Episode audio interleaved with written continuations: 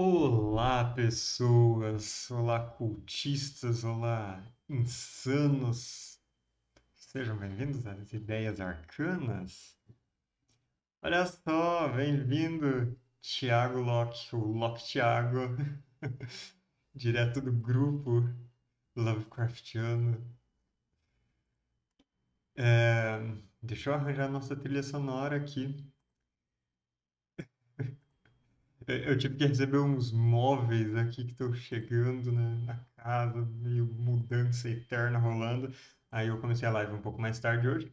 Mas agora já está na nossa hora de jogo. Vamos ver se eu arranjo uma boa trilha sonora. Levou um susto com a intro. Eu talvez devesse colocar um, um aviso. É, aquele início da. da. O, o toque de 5 segundos da Rede Globo de produções piscando na tela antes de começar a nossa introdução.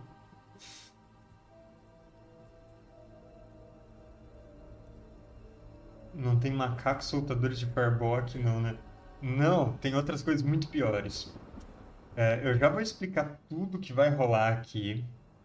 Eu só tenho que arranjar algumas coisas aqui, porque é, olha só, é mais fácil vocês fazerem eu me dar mal nessa live do que eu me dar bem.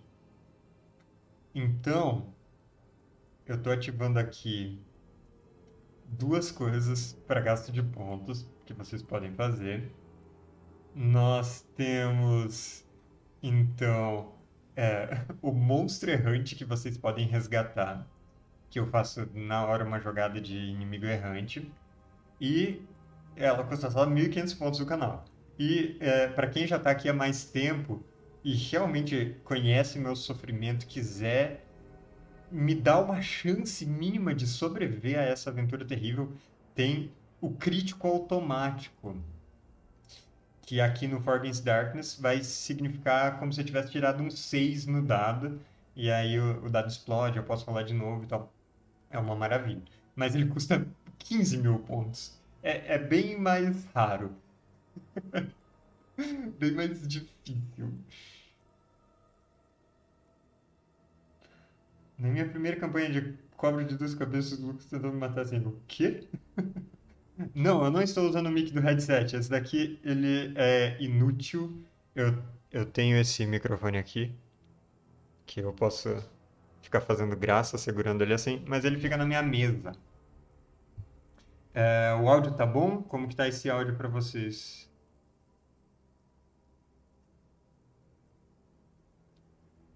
É, então, para a gente começar aqui as coisas. Da Aurora ao Ocaso é uma campanha solo. Sou o único jogador. É um RPG sem mestre. For Against Darkness contra os grandes antigos. For Against Darkness é um RPG solo, bastante conhecido. E. Ah, agora que eu mexi na posição do mic ficou melhor. Ah, eu acho que antes não estava apontando para minha cara.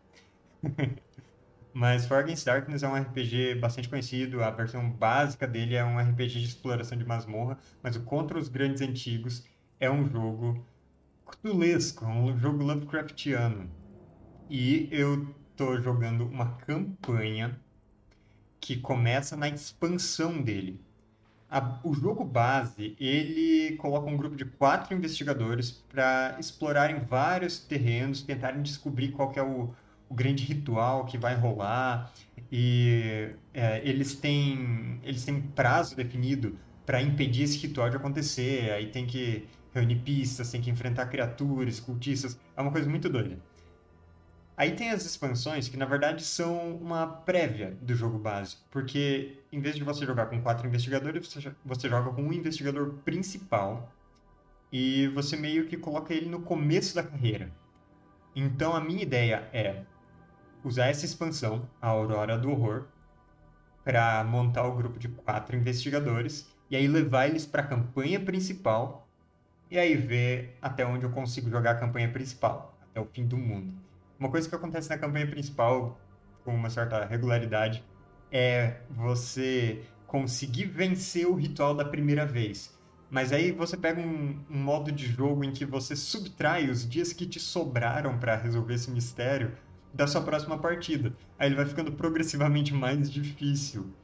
Então, se eu conseguir fazer isso no. É, se eu conseguisse fazer isso de levar esses investigadores básicos da Aurora do Horror até a campanha principal, vencer uma vez, talvez vencer duas, a terceira possivelmente não vai rolar e a gente vai do início de tudo até o fim do mundo dessa forma. Então, eu já tô aqui com um elenco de, de investigadores no início da formação. É, não vai aparecer certinho para vocês porque minha câmera bloqueia, mas é, tem várias aventuras que, que eu tô jogando. É, eu já joguei quase todas elas. Eu perdi no Retorno da Antártida, eu perdi no Horror da Mina e eu perdi na Herança. Três delas eu perdi. Mas No Uivo do Mutado, eu consegui vencer com a nossa, a nossa investigadora enfermeira, a Dolores. Ela conseguiu sobreviver, inclusive aquela aventura permitiu aumentar o nível dela bastante. Então, uma ótima vantagem aquilo. E agora eu tô na última aventura que tem nesse livro na Aurora do Horror, que é Passeio Noturno. Essa aventura, ela é quase uma noite no museu, só que versão sinistra, versão perigosa. Então, o que eu tenho aqui é uma investigadora arqueóloga chamada Keziah. Nome eu tirei diretamente de um conto do Lovecraft. E também esse da Antártica é tipo The Thing? Não, o da Antártida ele é a continuação direta do conto do Lovecraft nas Montanhas da Loucura. Ele é uma segunda expedição para explorar aquelas ruínas ctônicas que ele. que o. Meu Deus, me fugiu o nome do cara da primeira expedição no conto. Uh, mas enfim, ele é uma continuação direta. É muito bacana. Faz um monte de referências e tal. Aí esse passeio noturno, ela se passa em um museu. E como sempre, uma coisa que eu gosto de fazer que é muito importante para tentar vencer essa aventura é um diário. Então vai aparecer aí na tela para vocês. Eu tenho esse registro das coisas que eu, que eu vou fazendo. Porque às vezes a gente encontra uma pista, tem que voltar para uma parte depois, ou, ou não posso voltar para outra parte, eu tenho que deixar tudo anotadinho. Mas agora a gente vai para o passeio noturno. Então, vendo o mapa aí na tela, a expedição que o geólogo está tentando impedir com a carta dele. Exatamente isso! O conto todo é aquela carta de tipo, olha as coisas sinistras que eu encontrei, não vão para lá. E aí o jogo é, a gente foi para lá. Inclusive tem um, um, um jogo que chama Conarium, um jogo para PC mesmo de investigação que ele também é exatamente essa temática, é bem divertido. Sim, Sauron não tem Lord of the Rings, exatamente. Não tem jogo. Conarium é bom demais. Uhum. Conarium é bom demais. Mas beleza. Então vamos ver o que eu já investiguei. Olha só, a proposta dessa aventura do passeio noturno é a seguinte: um museu vai ser inaugurado em Chicago, o Museu Theodora Vanderhoof Lodge. E esse é um museu de antiguidades, de artes, várias coisas. É, é, ele tem um jardim monástico medieval, medieval, ele tem arquitetura, ele tem pinturas, é, armaduras medievais, é uma coleção com várias salas temáticas. E a minha personagem, a arqueóloga, ela foi convidada pela curadora do museu para dar uma olhada antecipada na exibição e dar uma opinião profissional. Eu não estou sozinha nessa. A Kezai, a nossa investigadora principal, ela tem três ajudantes no jogo. Tem o Apollo Murphy, tem a Ellie Wider e tem o Carrie Frank. Três ajudantes, os ajudantes vão e vêm durante o jogo, é uma coisa que vai, vai variando. Aí a gente. Uh, aí quando a gente chegou nesse museu, a porta estava aberta, o que é um negócio bem suspeito, porque ele guarda muitas riquezas, muitas coisas valiosas. E a entrada do museu estava tomada pelo fedor dos vigias que estavam mortos, massacrados, as coisas reviradas, eu consegui um mapa logo ali na entrada no, do museu e é esse o mapa que eu estou explorando. Então o museu tem dois andares, ele está marcado o que tem em cada andar, em cada uma das salas. E aí eu fui explorando. Eu passei por um corredor de armaduras aqui. Então, da entrada, fui para a sala 14, que é uma sala temática da Idade Média. E lá as armaduras ganharam vida e atacaram. Depois nós passamos por uma sala com temática renascentista, onde tinha afrescos ciclópicos e eles começaram a se mover. Mas isso, de certa forma, testou a sanidade do grupo. E essas pinturas ameaçavam a gente, mas nós conseguimos cobrir elas. E aí esse efeito de distorção da realidade foi interrompido. Então, eu uh, eu entrei aqui no armazém, na sala 30, onde eu estou agora. A Kesaia, uh, ela viu que tinha uma, uma tapeçaria em que os arabescos intrincados dela começaram a se mover. Então, é, ela foi rapidamente enrolada, essa, essa tapeçaria, para impedir esse efeito. E eu encontrei uma runa dos planetas exteriores. Então, até agora, eu dei uma boa sorte de eu me sair muito bem nos combates. Eu acredito que ninguém do grupo perdeu vida nenhuma, não perdeu nada, nem vida nem sanidade. E eu consegui é, aprimorar o meu revólver, que é a arma poderosa. Ele se tornou um revólver único. Além de ter mais um nas rolagens de ataque, ele tem mais um nas rolagens de ataque contra alienígenas. Alienígenas é uma criatura de. É uma categoria de criaturas exteriores a esse mundo. E agora, bom, só tem uma saída aqui então eu vou ter que voltar para essa outra sala. E quando eu volto para essa sala, eu tenho que fazer uma jogada de inimigos errantes pelo museu, porque eu não sei o que eu vou encontrar nela. Então eu rolo um D6. Vamos lá. E eu tirei um 6. Tem algumas coisas aqui que eu não vou ter nem, nenhum encontro se eu rolar. Mas com esse 6, eu tenho um encontro vai ser uma. Vamos ver o que é isso. Borboletas corta-papel, vermes nível 2. Como? Quanto? Ah, não, não. Eu li na a entrada errada. Isso é para entrada 5. Que é bastante texto na entrada 5. 6 é, é exatamente nenhum encontro. A gente não vai descobrir o que é uma borboleta corta-papel dessa vez, então. Mas, é, então, eu volto para a sala da Renascença, tem aqueles quadros nas paredes que nós cobrimos com panos para que o efeito é, enlouquecedor deles não nos afete. E agora eu acho que vale a pena a gente explorar essa outra sala de armazenagem. Então, eu espero que vocês não estejam ouvindo muito as motos que estão passando aqui na rua. Mas vamos lá. Entrada 8. Anotando.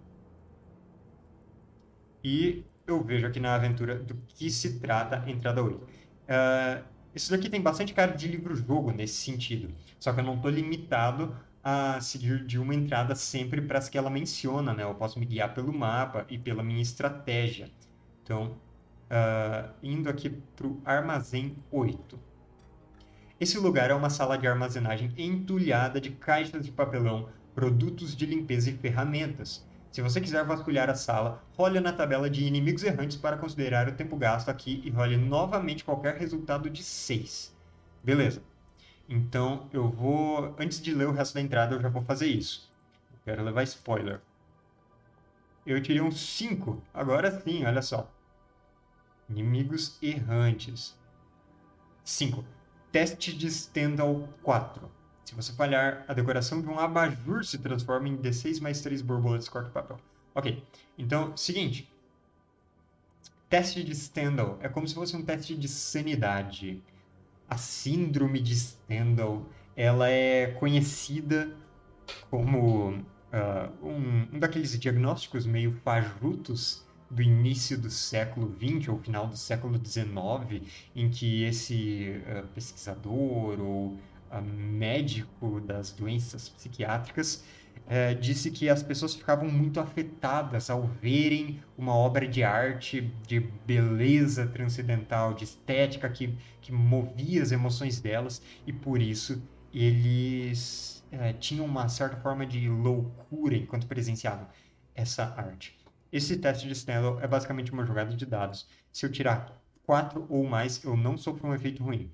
Eu tirei 4, exatamente o que eu precisava. Então, uh, o que acontece é que nesse armazém, além desses produtos de limpeza e material de manutenção, o que eu encontro é que tem alguns objetos que foram afastados porque eles estão um pouco danificados.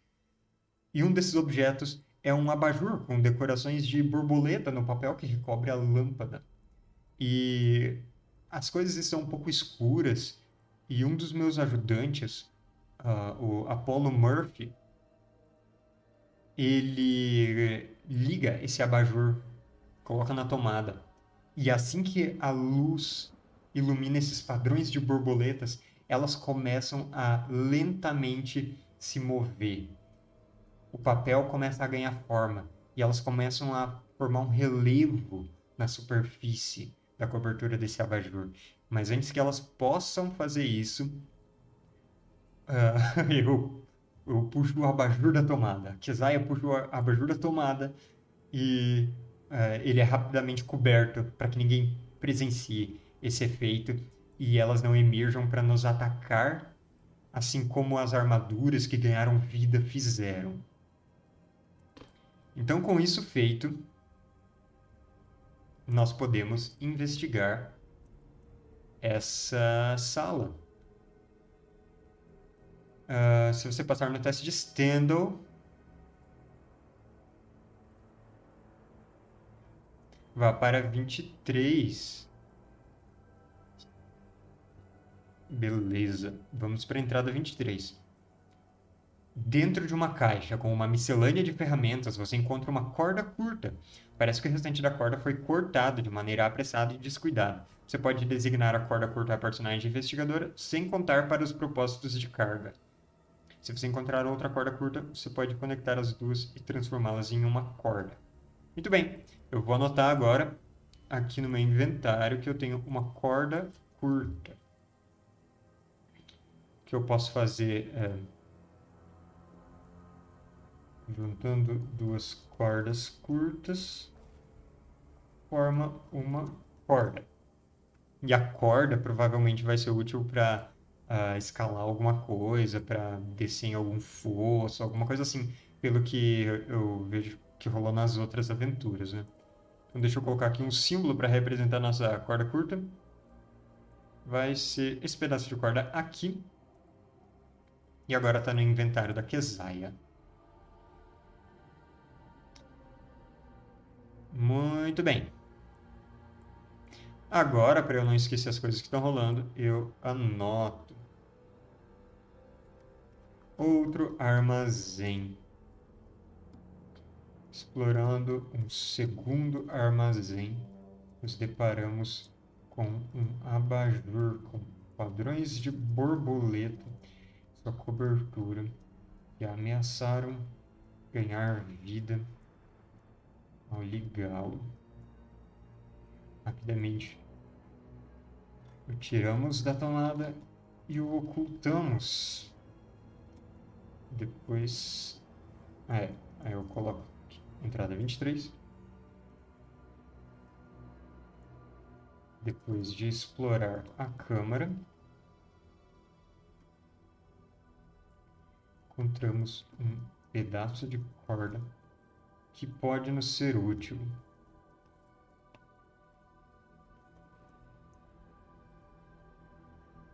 Muito bem. Se está anotado. Agora eu acho que eu vou tentar ir para a sala moderna, então voltamos para a sala da Renascença Faço mais uma rolagem de um encontro aleatório. Agora eu tirei 4, então vamos ter alguma coisa. Acho que 4 é outra entrada com o teste de Stendhal. Teste de Stendhal 4. Se você falhar, um padrão na tapeçaria se trans transforma em um arabesco raivoso. Então, teste de Stendhal. Eu tirei 6, eu passei no teste. Então, por um instante, aquela tapeçaria que a gente usou para cobrir os quadros com os ciclopes que ameaçavam ganhar vida começa a se mover também, como se fosse ganhar vida também para nos atacar. Mas a gente sai rapidamente pela porta antes que tenha tempo para isso acontecer e vamos para a sala com temática moderna. Então, entrada 35.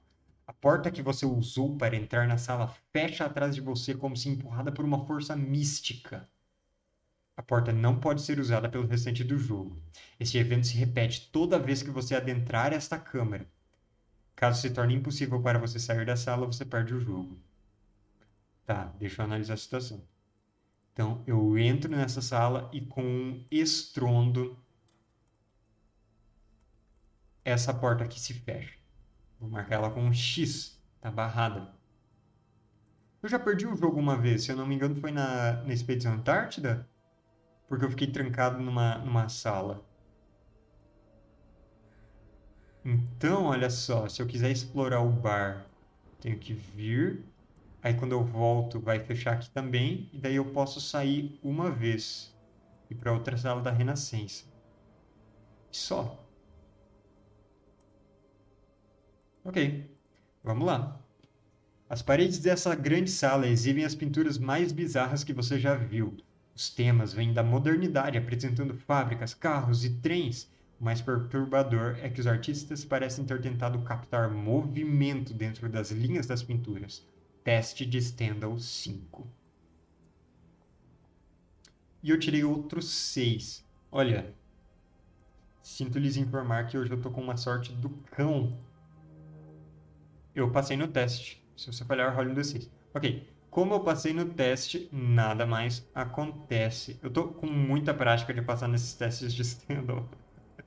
Prática, rolar o dado. Clicar num botão. É, é técnica, não é sorte, é técnica. Então vamos lá. Esse. Esse é o lugar 35. Pinturas modernas. As pinturas. Uh, aliás, ao entrar na sala, uma força mística tran... trancou a porta por onde viemos, nos deixando com um presságio de que podemos ficar trancados para sempre aqui se não tomarmos cuidado.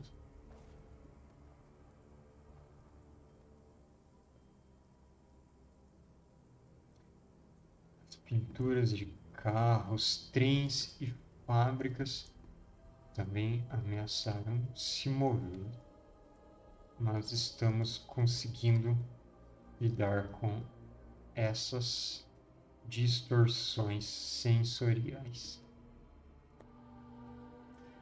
Então, agora que conseguimos passar por ali, nós vamos para o bar, sala 16. Muito bem.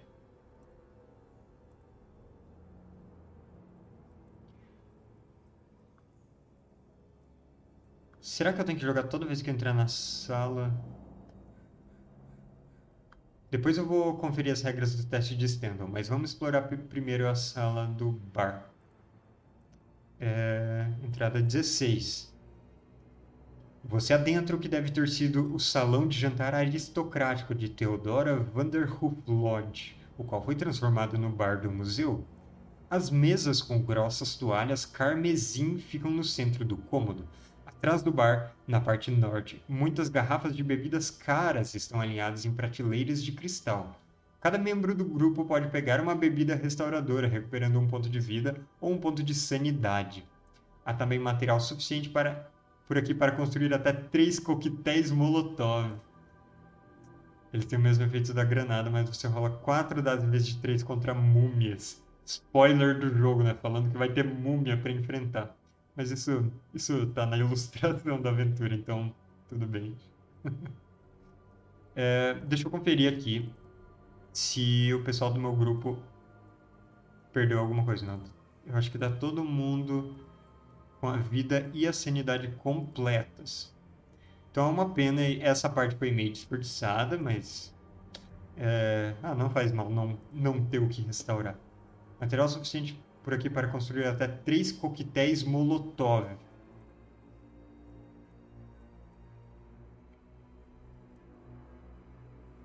Tá, eu vou conferir o limite de carga. Eu quero respeitar os, o, as regras todas do jogo, né? Uh, você deve designar seu personagem investigador respeitando limites usuais de carga.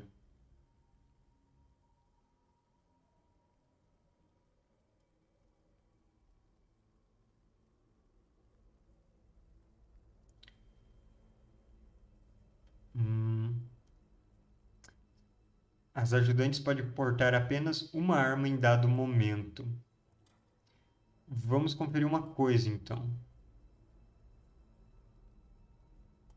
Eu posso usar armas especiais.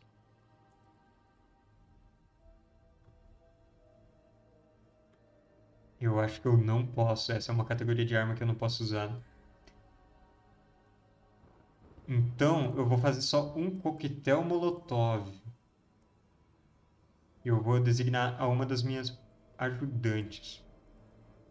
Eu acho que vai ser a El Wider. Então, vamos lá.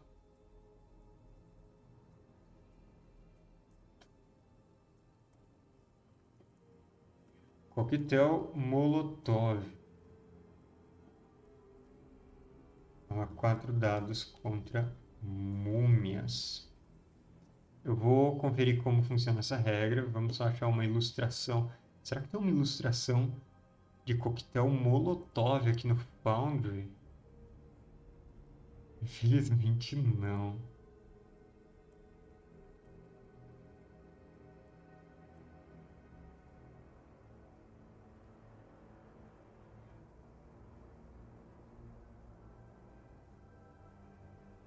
É, eu acho que não vai ter. É uma pena.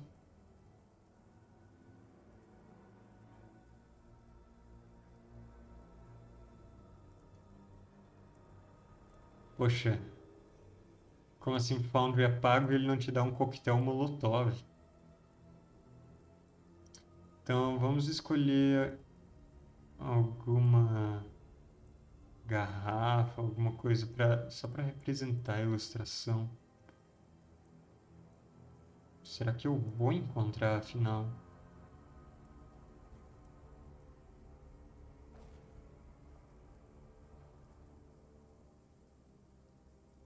Potion. Colocar poção no negócio. É, tá. Uma imagem aleatória aqui. É, essa, essa garrafa, essa ânfora ali de cima. Tudo bem. Agora, o efeito. Isso eu vou ter que consultar. É a granada? Isso vai estar no outro PDF. Ah, funciona igual a banana de dinamite. Então, vamos ver aqui.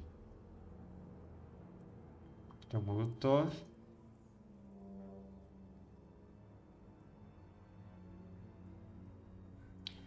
Beleza. Então, eu vou remover esse pé de cabra dessa moça e agora ela tá carregando coquetel molotov. Bota foguinho, tem um foguinho legal. É, foguinho. Uh. Foguinho eu acho que é mais representativo. Botar cavalo de fogo, cavalo de fogo representa esse cara fugindo do fogo. Acho que essa daqui, essa daqui tem muita cara de protesto na França. Estamos entediados, queimamos carros. Tá aí, coquetel molotov.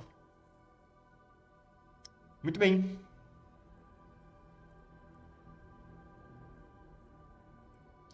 Vamos anotar.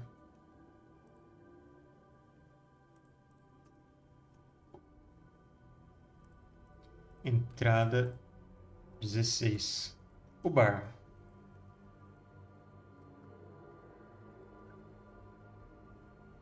O bar do museu está totalmente equipado e suprido para uma noite de festividades.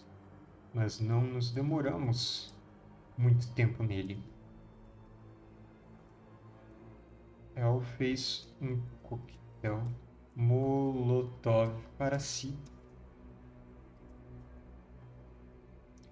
E logo seguimos em frente. É.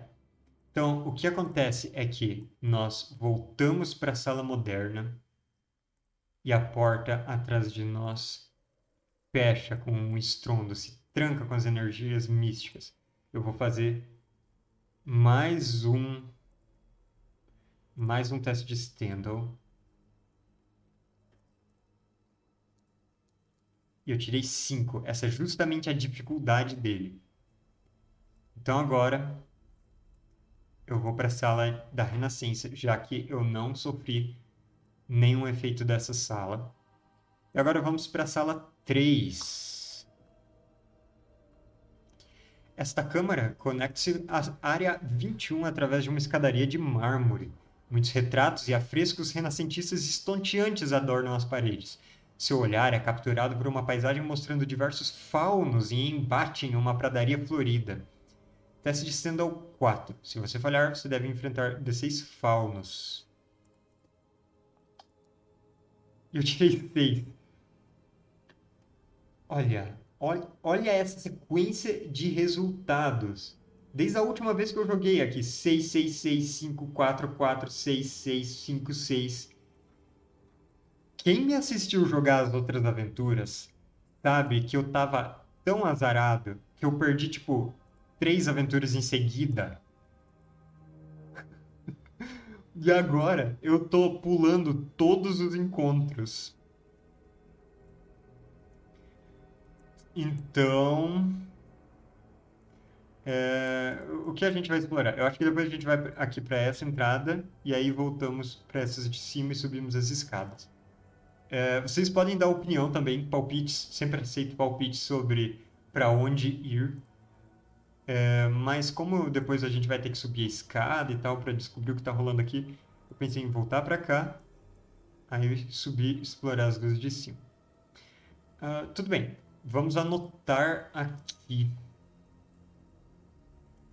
entrada 3. Os faunos. Pinturas de faunos em celebração e embate festivo adornam essa sala renascentista.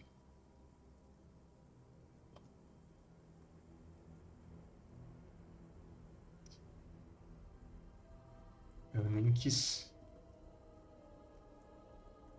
saber o que eles fariam se escapassem das telas.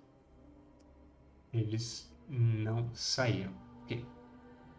Vamos para a sala 32. E aí, Mago Manfredo? Tudo certo?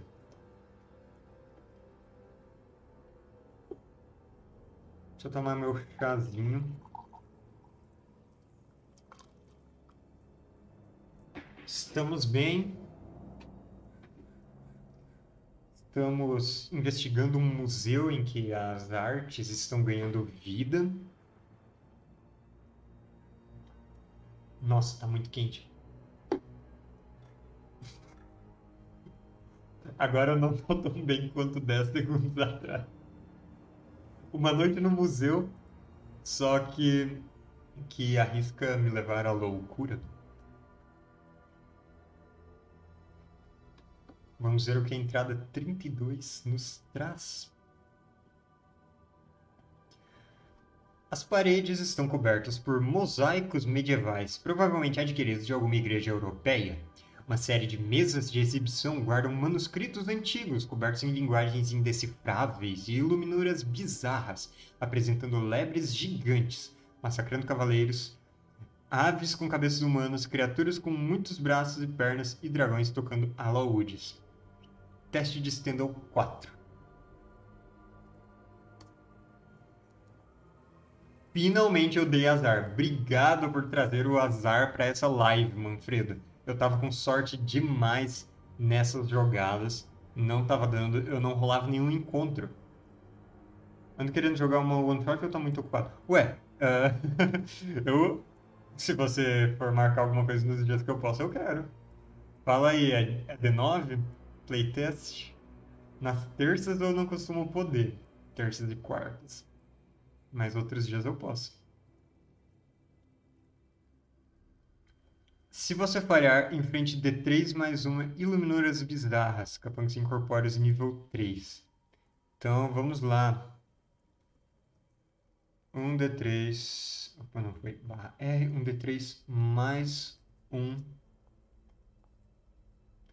Eu tirei três. Três Iluminuras bizarras que se desprendem desses mosaicos dos manuscritos e saem para atacar. Melhor é que são iluminuras estilo estilo Monty Python. Lebres gigantes massacrando cavaleiros, aves com cabeças humanas, criaturas com muitos braços e pernas e dragões tocando alaúdes. tá, elas são incorpóreas. Incorpóreo é meio, meio complicado. Deixa eu ver se eu tenho alguma coisa.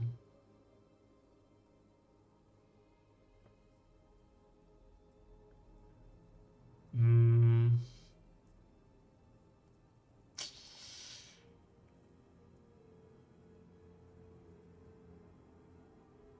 Tá, eu acho que eu vou usar um. Vamos ver. Tô pensando. Tá, eu vou começar rolando os ataques dos meus companheiros. O Apollo Murphy tem uma arma de fogo, então ele tem um D6 mais um no ataque. E eu tirei dois. Foi uma grande falha. Ô, Manfredo, isso seria nesse domingo agora? Nesse domingo eu não posso. Eu tenho uma one shot de Shadow marcada. Vai ser uma one shot de, contra um demônio de dificuldade mil.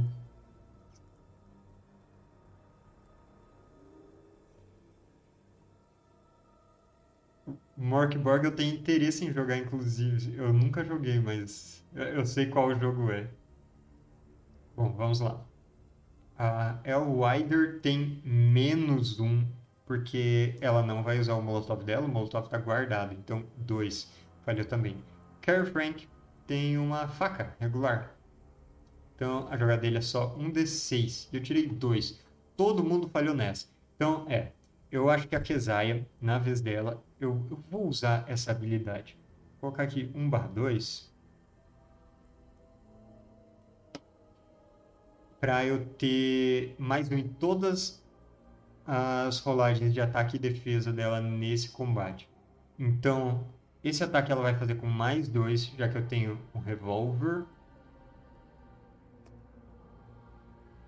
O que dá um 5. Essa iluminação de dificuldade 3. Então, eu não consigo. Eu teria que tirar 6, porque... É, porque elas são incorpóreas.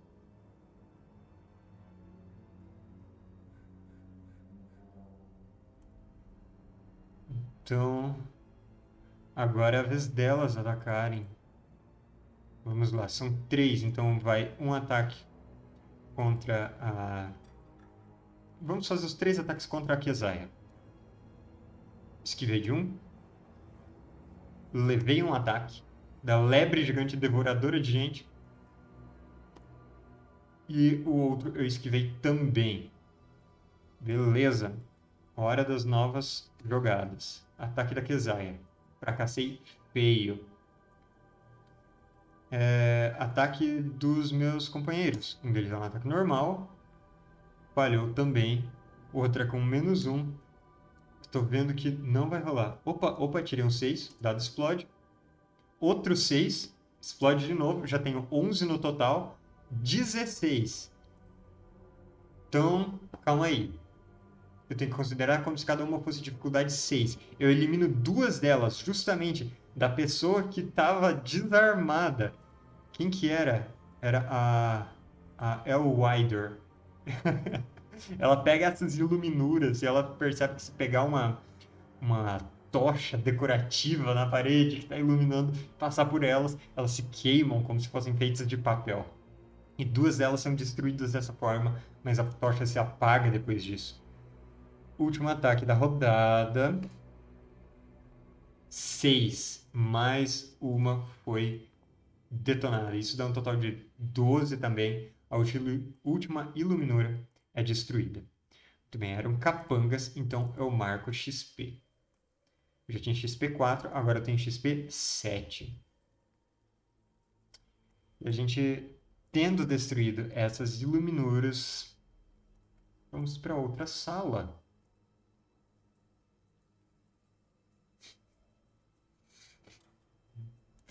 Esse monstro aí mesmo que você falou. Exatamente esse. tá.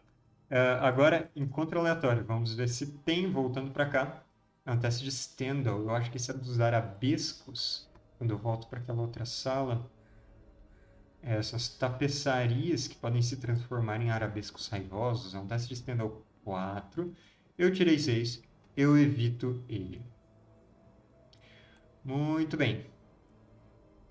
Agora, vamos Vamos para o banheiro 10 ou para o banheiro 26 explorar essas salas.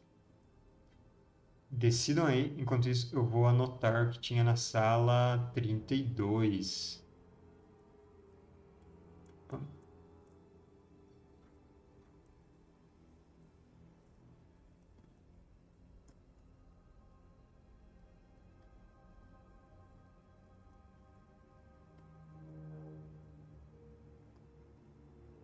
Três iluminuras, iluminuras bizarras saltaram para fora do papel.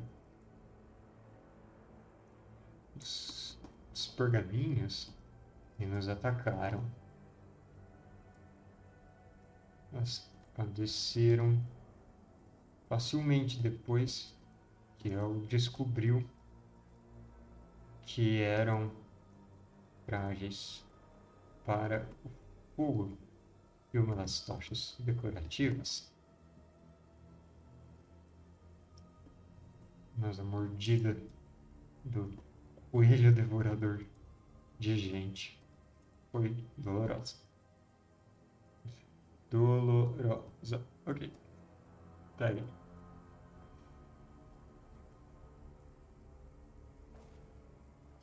Beleza. É, vamos aqui para o banheiro número 10. E depois vamos para outro, para outra entrada. Este pequeno cômodo parece ser um típico banheiro de museu, sem nenhuma presença à vista. Você nota que a grade de metal que protege a pequena janela da parede oeste não está presa de maneira sólida em sua armação. Se você puxá-la com bastante com força o bastante, você pode ser capaz de soltá-la da janela e abrir uma saída. Se você decidir fazê-lo, role da tabela Olhe na tabela de inimigos errantes para considerar o tempo gasto. Você pode sair do museu pela janela, caso em que você vai para 38. Então temos uma saída, mas a gente ainda não resolveu o que aconteceu no museu. Eu vou deixar isso guardado, anotado aqui, e depois a gente escapa.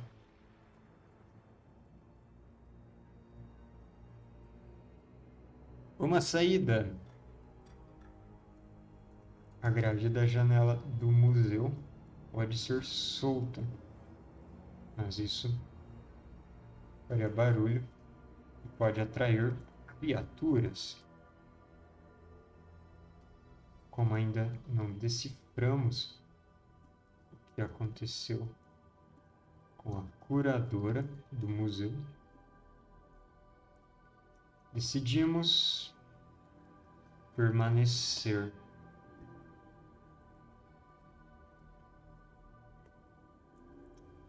Muito bem, agora eu volto para a entrada 3. Isso me dá mais uma jogada para ver se tem inimigo errante. Tirei 6, 6 é nem o inimigo, e aí eu entro na entrada 26. Vamos ver o que tem na 26. Conforme você tenta abrir a porta deste pequeno banheiro, você sente uma obstrução do outro lado. Se você decidir forçar a porta e ver o que há do outro lado, vá para 5. É claro. A obstrução que bloqueava a porta era o cadáver da curadora do museu. Ela se enforcou na maçaneta da porta. Se você quiser, você pode recuperar a corda curta que ela usou para se matar. Você pode designar a corda curta personagem investigadora e. Ah, ok. Eu posso fazer uma corda. Então. Legal que eu acabei de anotar, tipo. O que. Uh, vamos continuar aqui no museu para descobrir o que aconteceu com a, com a curadora. Aí eu vou no banheiro ao lado e ela está morta, enforcada na maçaneta.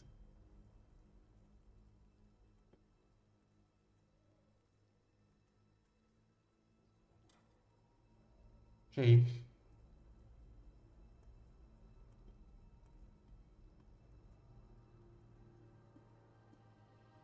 Fim trágico da curadora. No outro banheiro, encontramos a curadora do museu, enforcada na maçaneta.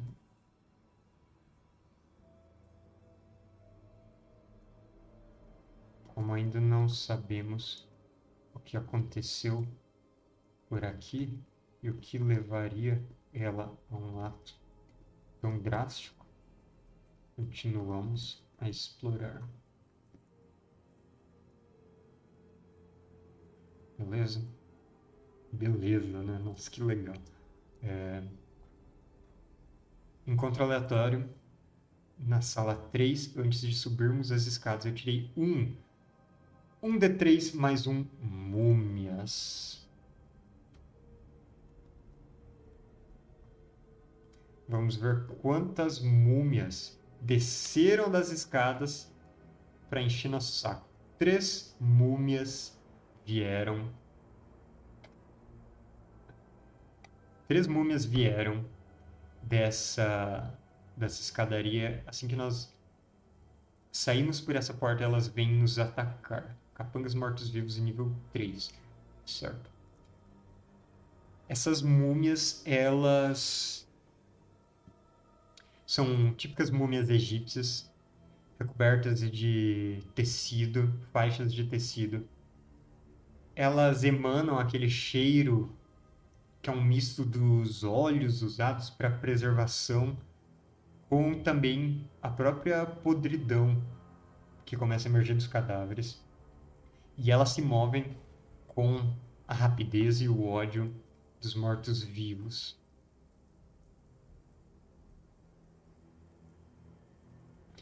Então vamos lá. Encontro errante. Elas começam atacando. Vamos colocar uma múmia contra a Kesaia, uma contra o Apolo. Não. Uma, duas múmias contra a Kesaia e uma contra a El. A El tem é, vida 2.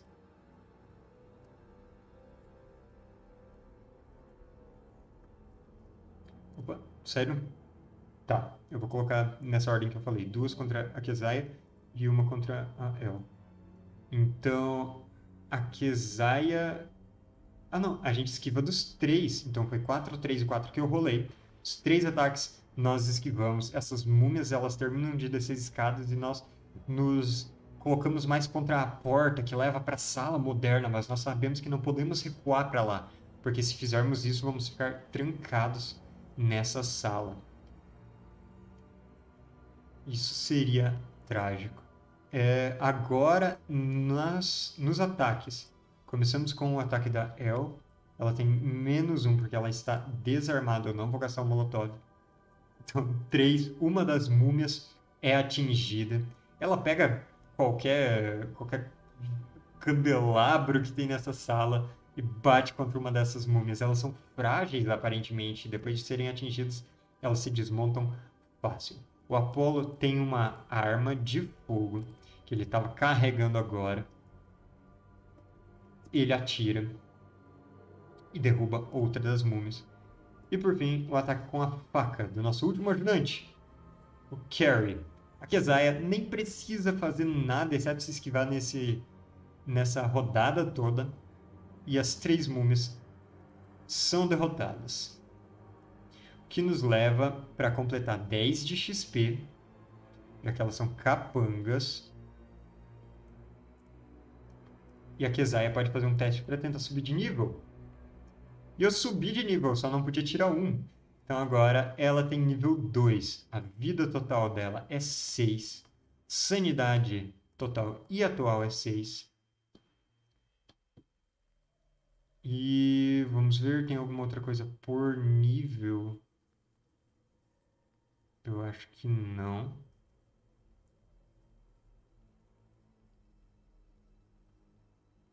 Beleza. Ela não. Olha só, a arqueóloga não melhora habilidades conforme aumenta o nível. Muito interessante. Agora a gente vai subir as escadas. Vamos da sala 3 para 21, uma sala romana. Hum.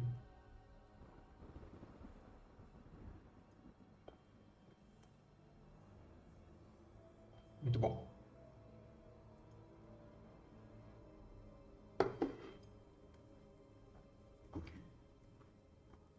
Sala 21.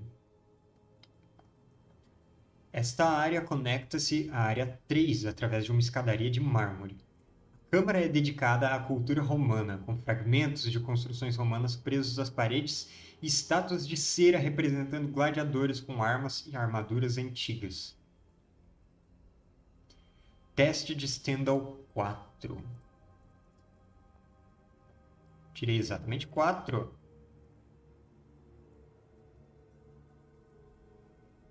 É... Se você falhar em frente de seis gladiadores de cera. Isso tá... tá fácil. Eu não posso ficar falando muito que tá... É que está muito fácil, porque assim eu vou acabar me dando mal. Bom, vamos para onde? Deixa eu pensar. Acho que a gente vai continuar seguindo para a sala romana e depois vamos para as curiosidades embaixo. Posso que vão ter uns itens bizarros nas curiosidades. Então, deixa eu anotar aqui para os gladiadores de cera. Subindo a escada, adentramos a sala de temática romana. Gladiadores de cera portando armas e armaduras de verdade. Nos aproximamos para olhá-los de perto e um deles moveu seus olhos em nossa direção. Com isso, já sabíamos que devíamos sair da sala antes que ganhassem vida.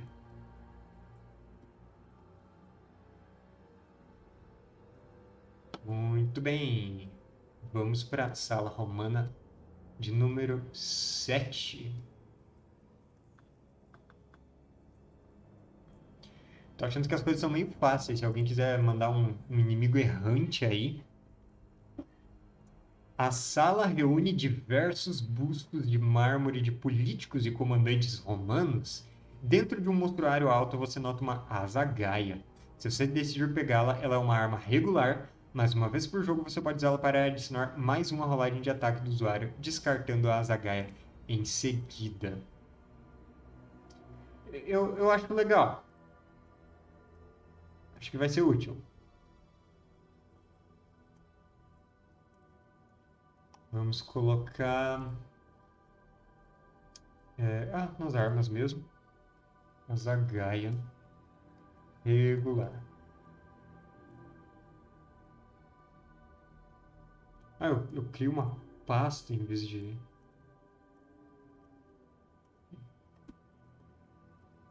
Zagaia é uma arma regular. Regular.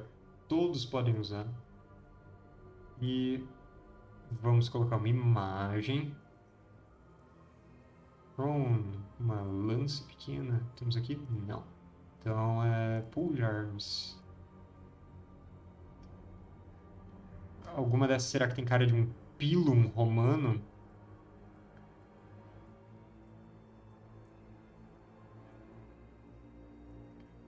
Acho que não, né? Então vamos ficar com, com essa bem, bem simples. Uma vez por jogo pode rolar o ataque com a Azagaia com mais um e descartá-la a seguir.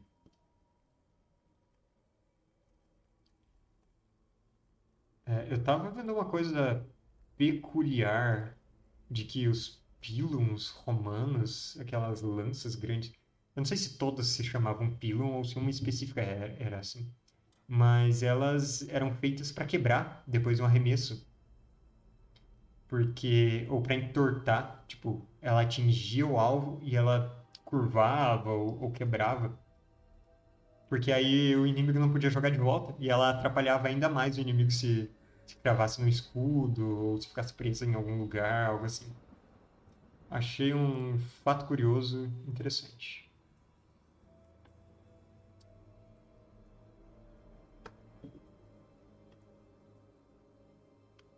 Então, vamos lá. Bustos romanos. Na entrada 7. Para nossa sorte, os bustos romanos de mármore não ganharam vida. Seria insuportável ouvir os discursos. Discursos dos senadores da antiguidade.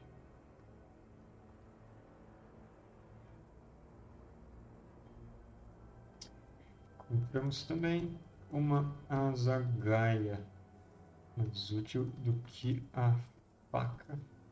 Que, qual era o nome do ajudante que eu entreguei? Carrie Carrie portava.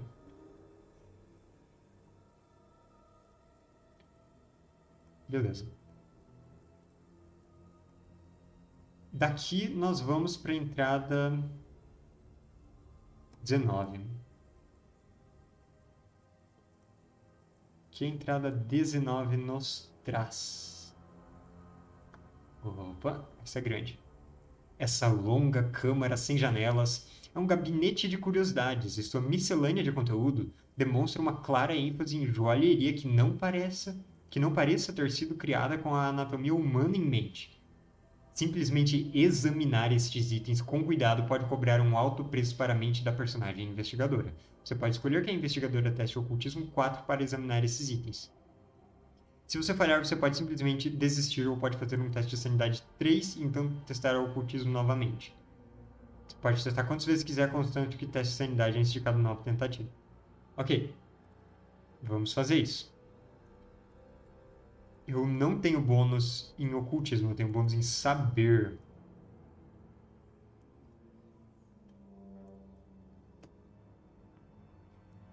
Opa, esse dado demorou para rodar aqui, mas foi. Tirei um 6, eu passei no teste.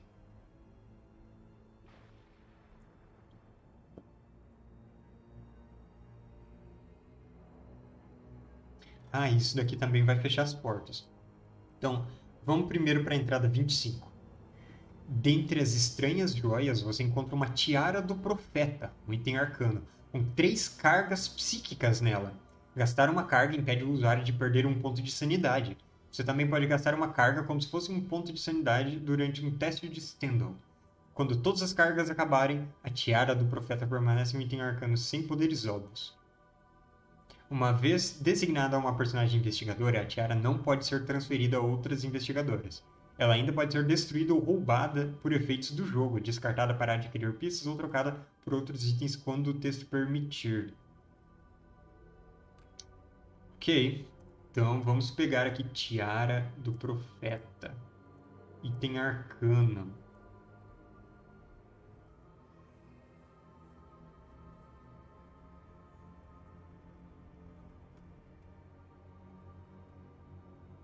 Agora vai ter uma. É, uma descrição longa para colocar.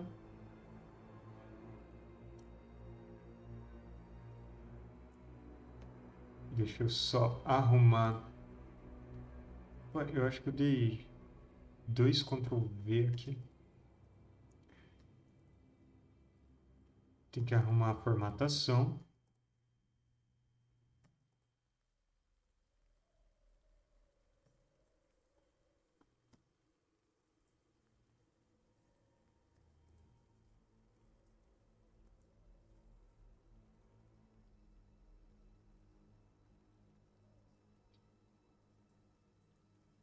É, eu vou ter que conferir uma, uma regra daqueles testes de Stendhal que eu estava fazendo.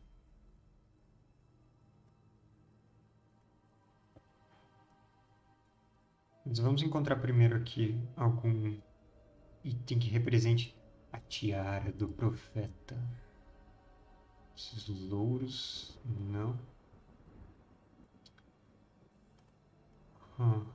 Equipamento, cabeça.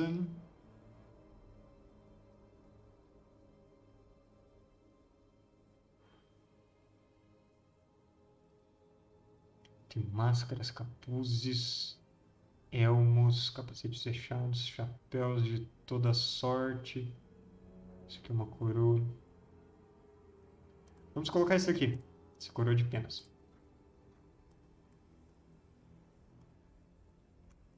Ok. É, agora eu vou conferir a regra do teste de Stendhal.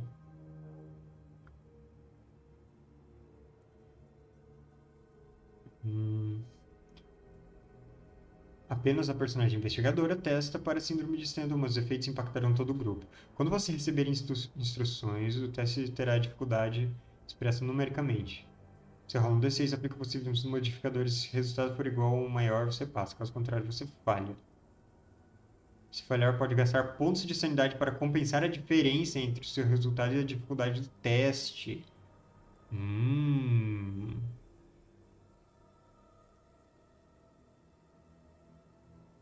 Entendi.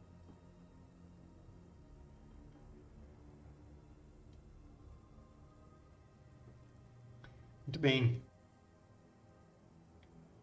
Aí nós temos uma outra coisa. Quando eu vou sair da sala, eu quero vir aqui para a sala grega, aqui nesse lado, vai rolar alguma coisa. Qual era a entrada que eu estava? 19. Tá. Role um D6. 1 a 3 é a porta que você usou para entrar, que é trancada por forças místicas. 4 a 6 a porta oposta.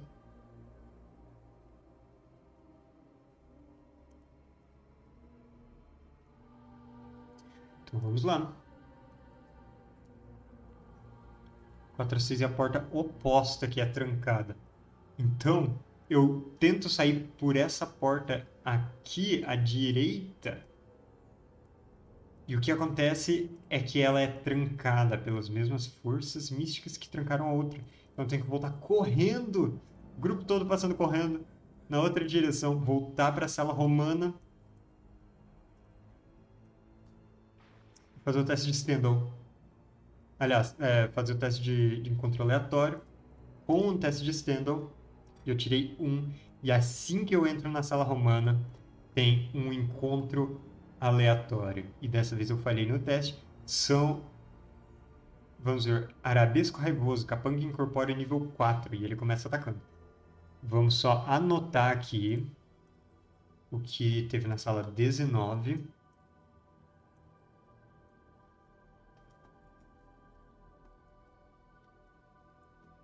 Essa sala de curiosidades continha diversos itens coletados todo o mundo, mas um particular, tiara do profeta.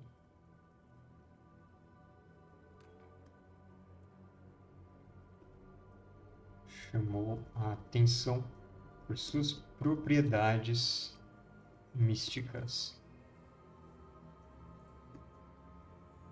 Vou colocá-la sobre a cabeça. Percebi que não poderia tirá-la de tirá-la. Tentarmos sair por uma das portas. Percebemos que ela foi trancafiada pelas forças que operam por aqui. Voltamos para a sala 7. E agora a Keziah vai ter que se defender contra um ataque de nível 4 desse arabesco raivoso. Então, nessa sala romana tem tapetes todos decorados, já que ela representa a aristocracia do Império Romano. E esses tapetes começam a se mover e os padrões deles se erguem separados como gavinhas que começam a tentar nos prender. Eu tirei um na defesa, já que ele tem iniciativa. Então, quatro de vida na Kesaia. E agora é hora da gente atacar esse bichão. Ela começa atacando com mais um. Eu tirei um, falhei também. Aí nós temos qual dos nossos colegas? É o Apollo Murphy. Ele também ataca com mais um. Disparando tiros com seu revólver, ele tira um 6 e destrói esse tapete, perfurando todo ele, desfazendo os belos padrões, deixando eles chamuscados com esses tiros. E agora, esse tapete está destruído. A magia que o animava desaparece. Anotando um XP, porque ele era um capanga.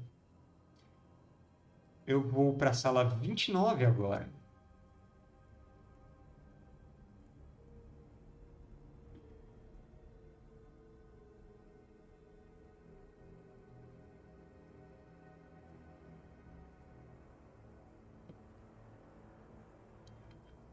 Esta longa câmara sem janelas é um gabinete de curiosidades, e sua miscelânea de conteúdo demonstra uma clara ênfase em estranhos animais embalsamados e fetos animais deformados em jarras. Uma das jarras tem um rótulo que diz presente de H. West. Eu vou chutar que esse H é de Herbert West. E contém um cérebro humano e um par de olhos humanos, quais parecem encarar a personagem investigadora com imensa tristeza. O personagem testa saber 4 uma vez. Então eu tenho meu nível em teste de saber, então eu tenho mais dois. Boas chances de conseguir aqui. Vamos ver.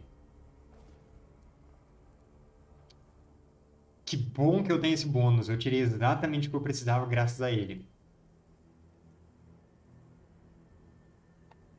Se você tiver sucesso, se vencer essa aventura e se decidir aprimorar a investigadora atual, além das vantagens normais, a investigadora melhorada adquire a bênção do Pária.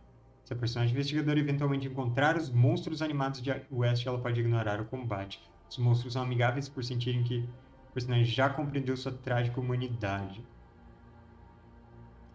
Então, eu vou colocar aqui é, como Bênção do Pária.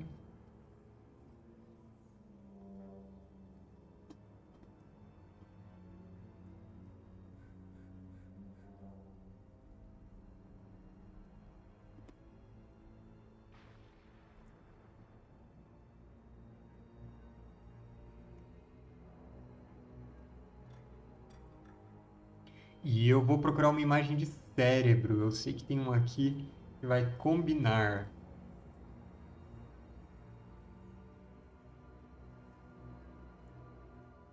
Hum. Olha só. O cérebro presente de H. West, ele percebe que a Kesaia reconhece a humanidade que ainda resta nele. O absurdo que é ele estar preso nessa condição.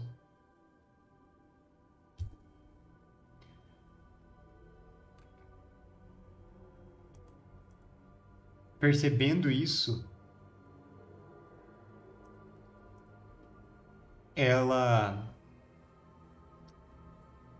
ela sabe que o que essa essa pessoa aprisionada nesse nesse jarro, nessa condição de impossibilidade deseja é simplesmente um fim. E com os recursos que ela tem, ela dá um fim destruindo esse cérebro da maneira mais rápida que ela consegue. E assim ela receberá a bênção do pária. Quando você tenta deixar o cômodo, você percebe que as forças místicas operando no museu sel selaram as portas. Olha um D6 para ver qual é a porta.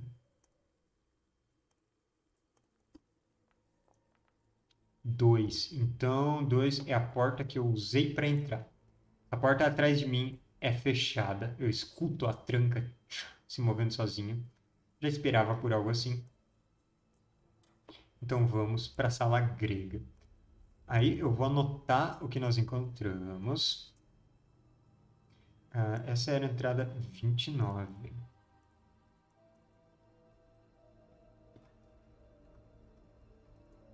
Pária. Essa câmara de curiosidades.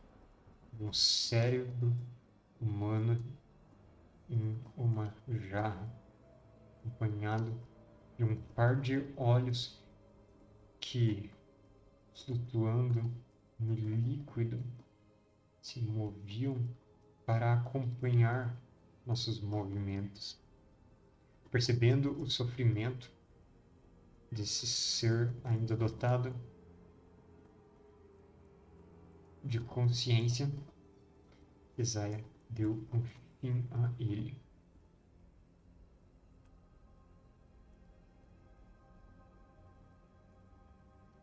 Muito bom. Entrada grega. Sala 34. Esta câmara abriga uma coleção notável de vasos gregos repousando sobre pequenas reproduções de colunas dóricas. E aí, vocês lembram da, da aula de história, estilo dórico, jônico e coríntio? Dóricas são aquelas mais simples, pelo que eu me lembro. Sua atenção é chamada pela pintura da deusa Atena em um vaso, presidindo sobre um jogo de dados entre Aquiles e Ajax e alterando o resultado a favor de Aquiles. Sua personagem investigadora pode testar ocultismo ou saber 5 uma vez. Hum. Saber 5. Vamos lá. Opa! 7. Isso foi caprichado.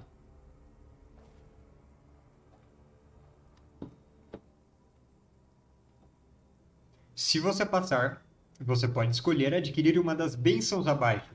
Posteriormente, trate essa câmara como vazia pelo restante do jogo. Benção de Aquiles. Uma vez por jogo, role novamente uma jogada de ataque, defesa ou teste qualquer. O novo resultado é o que vale. Benção de Ajax. Até três vezes por jogo, personagem, a personagem investigadora pode escolher falhar em uma rolagem de ataque, defesa ou teste que tenha sido bem sucedida e guardá-la como uma futura rerolagem em uma das rolagens de ataque, defesa ou teste da investigadora.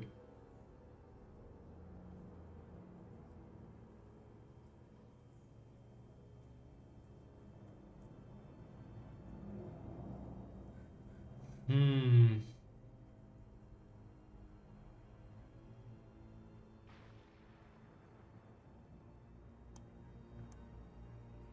eu vou ficar com a bênção de Ajax. Ela é mais útil. Eu posso guardar, tipo, um sucesso que eu tive em um. É, como que chama?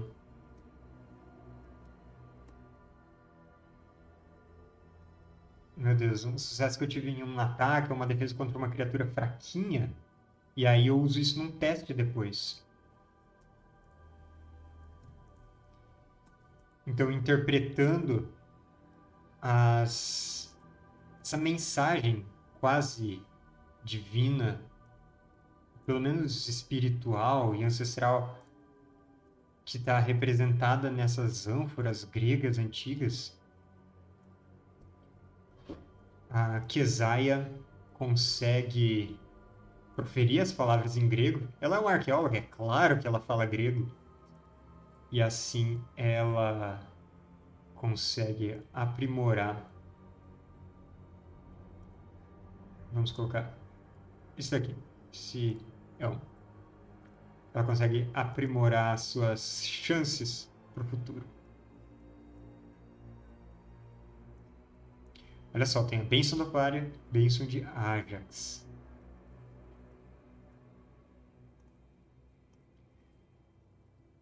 Olha, estamos fazendo um bom progresso aqui. Deixa eu anotar a entrada 34.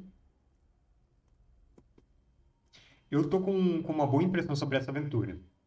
Eu acho que a gente vai conseguir vencer.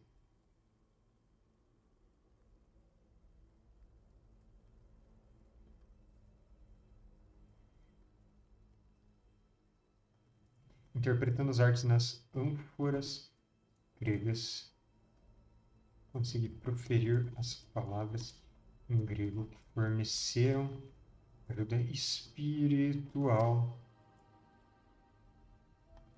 Certamente me ajudará a enfrentar essas forças estranhas. É curioso que esse lugar está cheio de forças estranhas que atrapalham, mas também algumas que ajudam. Então, é um lugar realmente bem interessante. Vamos lá, sala 2. Sala grega também. Este cômodo conecta-se com a área 22 através de uma escadaria de mármore, sim, no primeiro andar. O cômodo abriga uma coleção de arte grega com ênfase nas estátuas de atletas. Teste de Stendhal 4. Lá vamos nós. 4. Eu passei eu quero eu quero guardar esse sucesso que eu tive e transformar numa falha.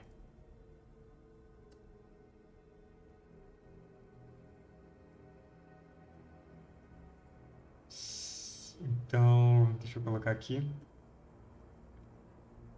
Um sucesso guardado.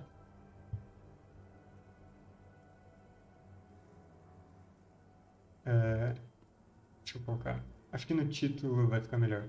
Que rolagem. Ok. Aí a gente vai ver o que rola nessa sala. Se você passar, trate esse cômodo como vazio pelo restante do jogo. Se você falhar, enfrente D3 estátuas animadas, capangas construtos nível 4 são imunes a coquetéis Molotov. Se você obtiver um acerto com uma arma de fogo, role um D6 e um resultado 1. Um membro do grupo perde um ponto de vida pela bala ricochetear. Divertido. Vamos lá. Quantos vão ser? Vão ser três estátuas de atletas gregos. Então, aqueles arremessadores de disco e aqueles caras fazendo poses e tal começam a se mexer, vão para cima do grupo a gente pode reagir primeiro. Começando com um ataque simples, com a asa Gaia, pega por Carrie Frank. 6, o dado explodiu. 7 no total. Eles são dificuldade 4, então só um deles foi destruído. Golpe com o cabo dessa asa Gaia, que tem um cabo de metal, destrói uma das estátuas. Ela perde a cabeça e o resto do corpo desaba. Aí nós temos um ataque da Elwider, que é com menos um, porque ela está sem arma. 6 também.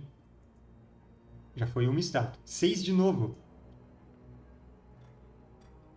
Então, 11, 12, 13, 14. Isso destrói as outras duas estátuas que restavam.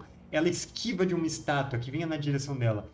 A outra chama, é, tem a atenção chamada e vem na direção dela também. Ela recua um pouco, vendo a estátua que estava já perseguindo ela antes, também seguindo ela. Ela se joga para longe no último instante. As duas estátuas trombam e são destruídas. Temos aqui é, capangas, construtos, nível 4. Então, três capangas destruídos. Temos 4 de XP. Mais alguma coisa nessa câmara? Não.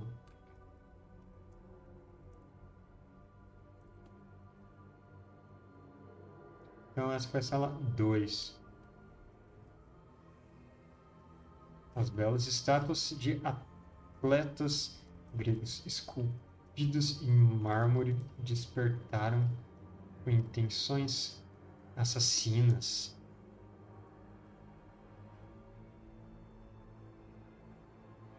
Elas, contudo, não eram muito espertas e as destruímos antes que usassem sua força sobrenatural contra nós. Que bom que elas não tinham iniciativa. Vamos então para esse escritório, aqui em cima. Entrada 24.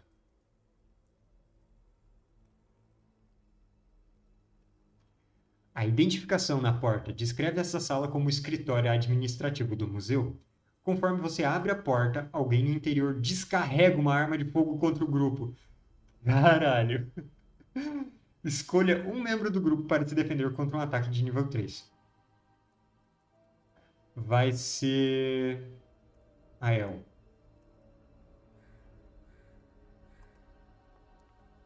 Cinco. Ela consegue se defender. Ela fecha a porta rapidão. Dentro do escritório, você encontra uma vigia.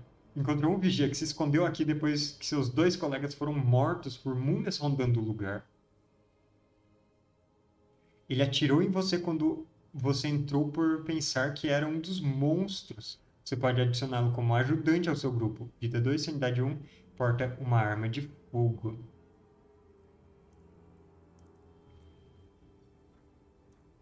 Hum. Eu acho que seguinte. Depois do último combate, uh, é, Carrie diz que que não não não está lidando bem com isso. É, ele não, não tem é, as condições mentais para suportar essas, essas ameaças sobrenaturais e diz que prefere ficar trancada nessa sala para para se proteger com as HE que tem em mãos e, e depois quando todo mundo quando tudo tiver resolvido ele vai sair então vamos trocar aqui Carrie Frank pelo nosso vigia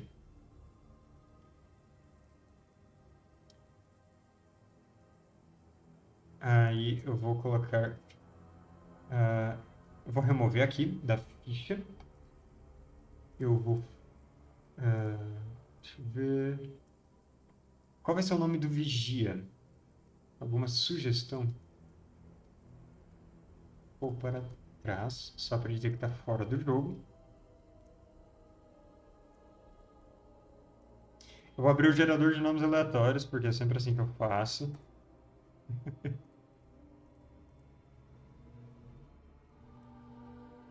Vamos ver. Nomes americanos, nomes estadunidenses. Ele se chama Louis Jones. Esse é o nome do vigia.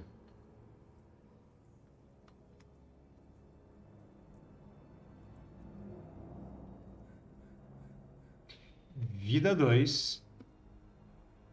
Sanidade 1. Opa. E ele tem. Cadê? É, arma de fogo.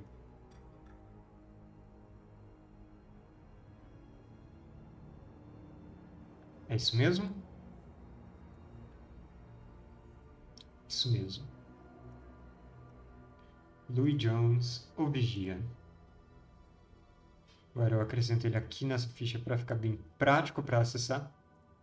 A ficha dele está aqui, ele tem uma arma de fogo. Muito bem, temos um reforço reforço, um pouco mais poderoso.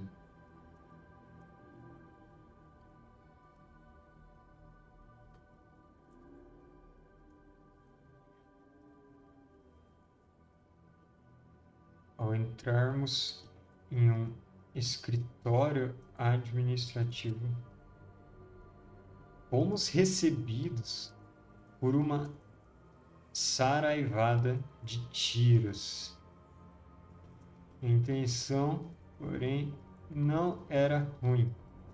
Vigia Louis Jones havia se trancado nessa sala segura quando o museu ganhou vida. Ele pediu desculpas pelos disparos e se juntou ao grupo. Vendo que a sala era segura, Carrie resolveu se esconder nela até nós tornarmos o museu seguro novamente.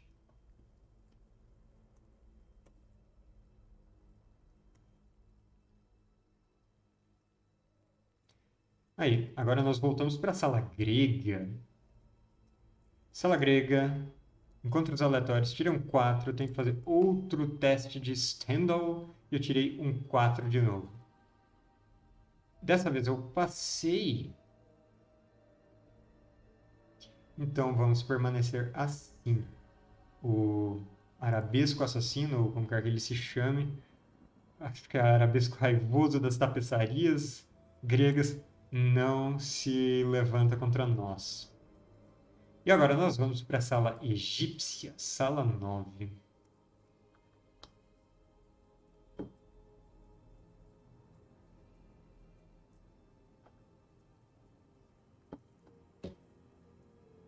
Essa câmara é dedicada à cultura egípcia e suas paredes abrigam muitos mostruários contendo antigos artefatos egípcios.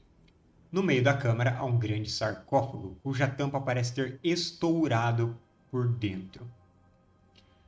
Pelas descrições que você leu nos jornais, você reconhece este como o sarcófago de Mitocris. Os entalhes das horríveis figuras com cabeça de crocodilo e três pernas despertam um senso de horror atávico no grupo. Todos testam Sanidade 3. Ai, o, que, o que sempre me, me abala nessa descrição são os crocodilos de três pernas. Tá, então, Keziah. Keziah perdeu um ponto de sanidade. Vamos ver o Apolo. Apolo também. Que bom que o Apolo, ele tem aqui dois de sanidade, então ele tá com um agora. É o Wider. A El passou, ela só tem um de sanidade, que bom que passou. E agora nosso vigia. Meu Deus. Quatro. Passou. Ufa. Só um de nós. Dois de nós falhamos, na verdade, mas justamente quem podia falhar. Depois de recuperar o controle, você nota que as barras de metal protegendo a janela da parede sul foram torcidas por alguma força prodigiosa, abrindo uma passagem grande bastante para um ser humano atravessar. A partir de lá, você pode escolher descer para o jardim central. Você pode descartar uma corda e descer com seu grupo sem nenhum efeito negativo. Alternativamente, você pode descartar uma corda curta para descer, mas cada membro do grupo perde de 3 menos 1 pontos de vida. Uh, ok. Se fizer, vá para 36. Então, como é é uma passagem para o jardim central, para essa área escura. Eu. Eu não vou agora, não. eu não vou agora. Eu quero terminar de explorar aqui em cima e depois vou por lá, porque eu acho que tem que usar corda. Provavelmente é um negócio sem retorno. Então vamos terminar de explorar aqui em cima.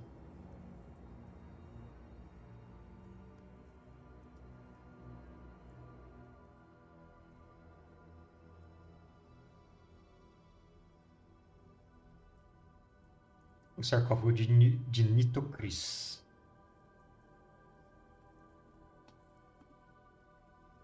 um perturbador sarcófago de Mitocris foi estourado por dentro, mas não há sinal da múmia que o habitava. Há uma janela com barras destruídas que leva para o jardim ao sul da câmara. Decidimos tentar ir para lá depois. Agora vamos para a sala egípcia de cima.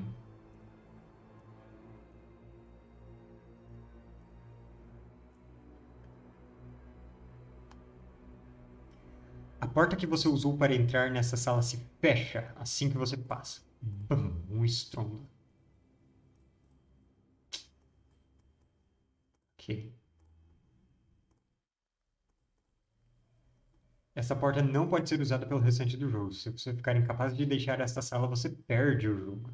Esta é claramente a principal câmara egípcia do museu, conforme atestado pelo grande número de sarcófagos de madeira e pedra alinhados contra a parede. Horrivelmente, contudo, todos os sarcófagos parecem ter sido estourados por dentro. Na parede norte, você percebe que uma das janelas foi deixada aberta.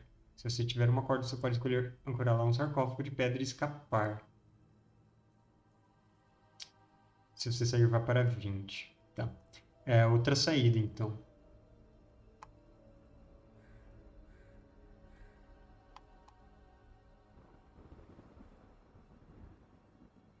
Então, sala 33, mais sarcófagos. Encontramos mais sarcófagos estourados por dentro, sugerindo de onde vieram as múmias que nos atacaram mais cedo. Aqui também há uma janela por onde podemos sair. Então deixa eu colocar mais sarcófagos e saída. Se eu precisar sair correndo, eu já sei por onde ir. Aí, sala egípcia, entrada 37. Esta câmara apresenta artefatos egípcios, com suas exibições guardando joias e estatuetas por toda parte. No meio da câmara, sete múmias estão paradas em um círculo, aparentemente encarando o teto em algum tipo de transe.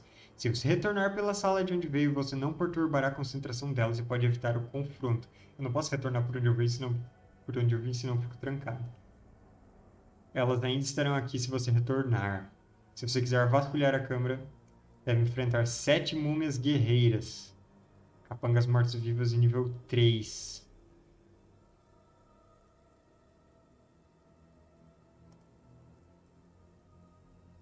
Sabe o que eu vou fazer? Usar a habilidade da Kesaia e imediatamente um combate contra múmias mesmo se elas tiverem iniciativa. Então, a Kesaia se aproxima sorrateiramente dessas múmias em um círculo. Elas falam com vozes rasgantes em um idioma egípcio antigo que é, ninguém de fato entende, já que é, não, não há registro dessas pronúncias reais. Elas estão todas ligadas, segurando as mãos umas das outras. E elas são muito inflamáveis. Kesaia incendeia elas e todas pegam fogo de uma vez e morrem colete XP normalmente, então eu vou ficar com 1 de XP extra. E olha só, eu posso tentar subir de nível de novo. Eu tirei 3, que era exatamente o que eu precisava para subir de nível.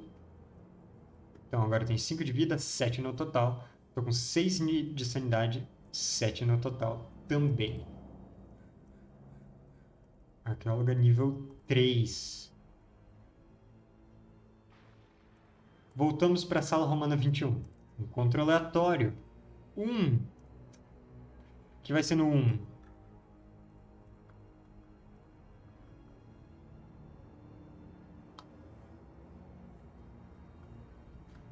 É, encontro um D3 mais um múmias. Vamos lá. Isso são três múmias, elas nos atacam com iniciativa. Vamos Elas são o quê? Nível 3? Três ataques na Kesaia. Não tem problema. Primeiro, Kesaia defende. Segundo, Kesaia esquiva. Terceiro, Kesaia apara o golpe com um, um copeche, aquela espada curva egípcia. Hora de revidar. Ataque contra a múmia. Arma de fogo da Kesaia. 3. Uma das múmias é detonada, fica com um buraco no peito e cai no chão. Segundo, disparo do Louis Jones, do nosso vigia.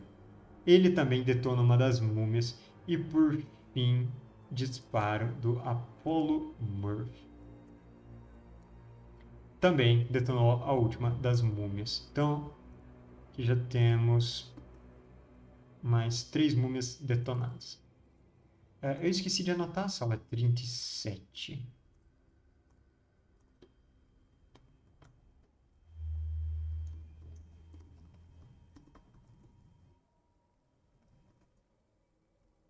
Sete múmias estavam paradas em um círculo, concentradas em um ritual incompreensível.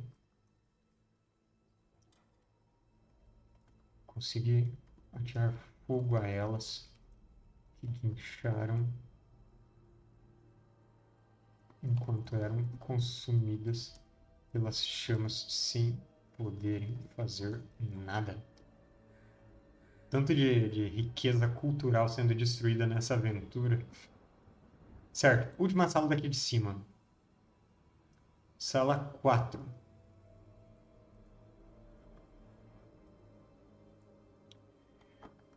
A identificação na porta informa você de que aqui fica uma biblioteca e os arquivos do museu. Conforme você entra, alguém no interior lança um feitiço terrível. Escolha um membro do grupo para testar Sanidade 4. Eu mesma, Kesaia, lá vamos nós.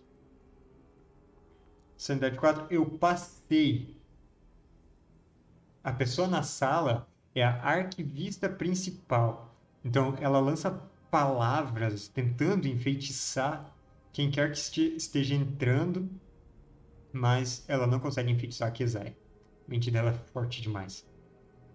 Tá, a arquivista principal se escondeu aqui quando a rainha Nitocris interrompeu de, irrompeu de seus sarcófagos e despertou todos os horrores que agora rondam pelo museu. Ela conjurou o feitiço contra o grupo, pensando que vocês faziam parte dos monstros.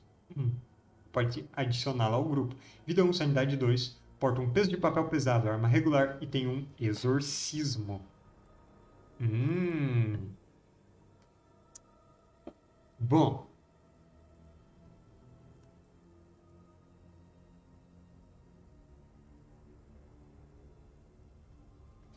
Quem que vai ficar para trás?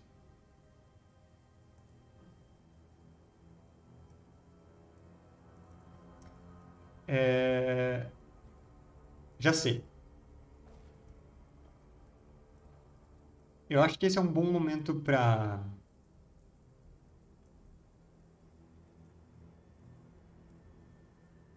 pro Apolo, que ele tá 1 barra 1, ficar para trás.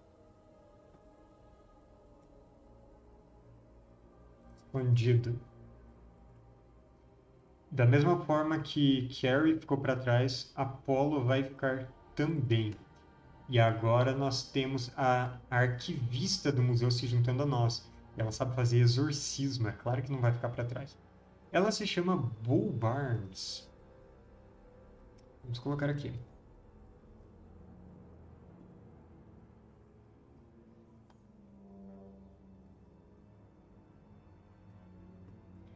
Ela é um pouco mais frágil, então vida 1, mas ela tem sanidade 2. Então, peso de papel. Vou escrever aqui. Peso de papel. Uma arga, arma regular. Pegar um, um, objeto aleatório aqui para representar esse peso, peso, de papel que ela tem. É, essa estatuazinha aqui de coruja é o peso de papel dela. E ela tem um exorcismo. Aí, pro exorcismo, eu tenho que consultar o livro básico. Então, eu acho que é a personagem médium.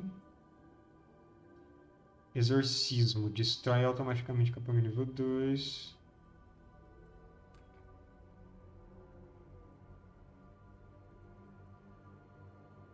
Não, automaticamente D2 capanga os mortos-vivos ou inflige D2 ferimentos em um chefe morto-vivo.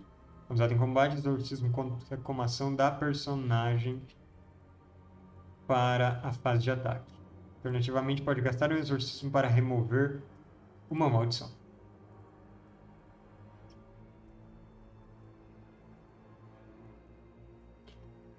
Muito bom. Agora voltamos para a sala romana. Encontro aleatório. Eu tirei um 5 um 5, eu tenho que fazer o teste de Stendhal. E eu tirei um 2, eu falhei. Então, dessa vez, temos um encontro aleatório. Gente, esse encontro aleatório vai finalizar aqui a nossa sessão hoje. É, ah, é, eu só tenho que anotar o que tinha no arquivo.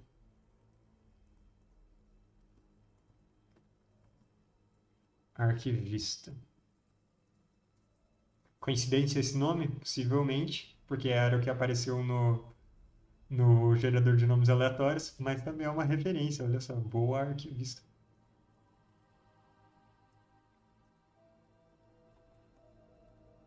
Arquivista Bull dotada de feitiços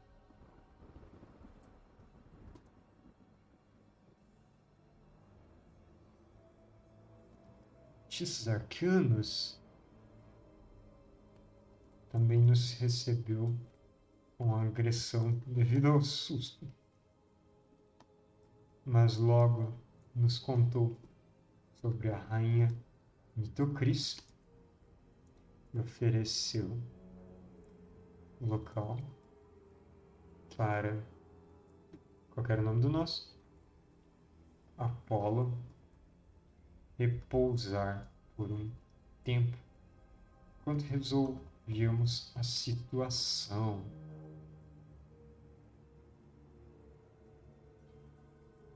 Agora, resta voltar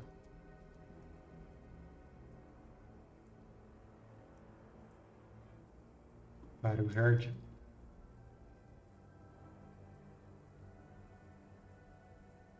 Beleza. É, encontro aleatório para finalizar. Tirei um 5 e falhei. D6 mais 3 borboletas, corta papel. Sete borboletas, corta papel, olha só. Eu não fiz o post, meu, eu esqueci. é verdade.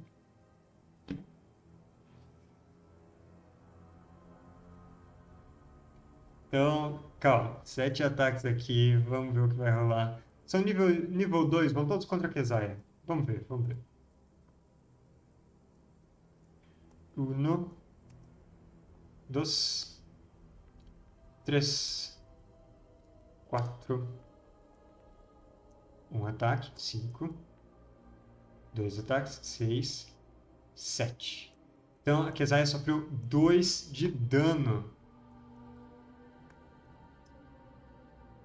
Quando essas borboletas emergem desses, desse papel, como as decorações delas, e vão na nossa direção, provocando cortes por todas, todas as áreas. É, a Kezaya, quem está tá na frente, é ela que sofre. E agora é hora de atacar. Seis. Opa. Então, nove. Assim, quatro delas são detonadas. Próximo ataque. Quatro, mais duas delas são detonadas. Só falta uma. Todas foram destruídas. Muito bem. Esses monstros emergindo desse, desse papel de parede foram fáceis de destruir. E é aqui que eu vou encerrar a sessão hoje porque a equipe de marketing veio no chat cobrar que eu não fiz uma coisa. Então eu tenho que correr com isso.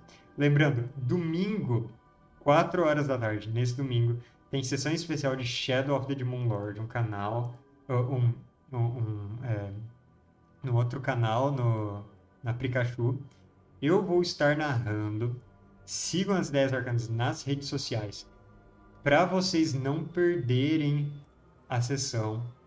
É, vai ser aqui na Twitch. É, e, bom, vai ser sinistro, porque a vida do monstro vai ser igual ao, ao número de inscritos que eu tiver no canal no YouTube no dia. Então ele já está com mais de 1.400 de vida. Vai ser uma sessão muito doida. Tem muita coisa preparada para lá. O chat vai poder interagir e tudo mais. Vai ser muito maneiro. E se vocês por acaso não quiserem assistir isso, vão assistir o Manfredo narrar Morkborg no domingo, pelo visto. Manfredo que tá aí no chat. Vai ser muito divertido morrer. Sim, vai ser. Ah, Bel, ontem a Luísa tava atualizando as, as, é, as miniaturas. Ela fez a ficou bem legal. Competição. Ô, Rebelo, eu não acredito que você chegou agora quando eu tô dando tchau para as pessoas. Então, Manfredo, minha live vai ser das 4 da tarde até tipo 7, 7 e meia da noite, 8 horas no máximo. Mas 8 horas a gente já vai estar tá. Faz live de Canva. Não, o post já tá pronto, chega. o horário que eu iria fazer, desgraçado. Eu falei primeiro. Bom, é, eu vou encerrando por aqui. Valeu pela companhia, pessoal. Vamos procurar alguém para dar uma rede. Mas é isso. Até mais. Obrigado pelos peixes.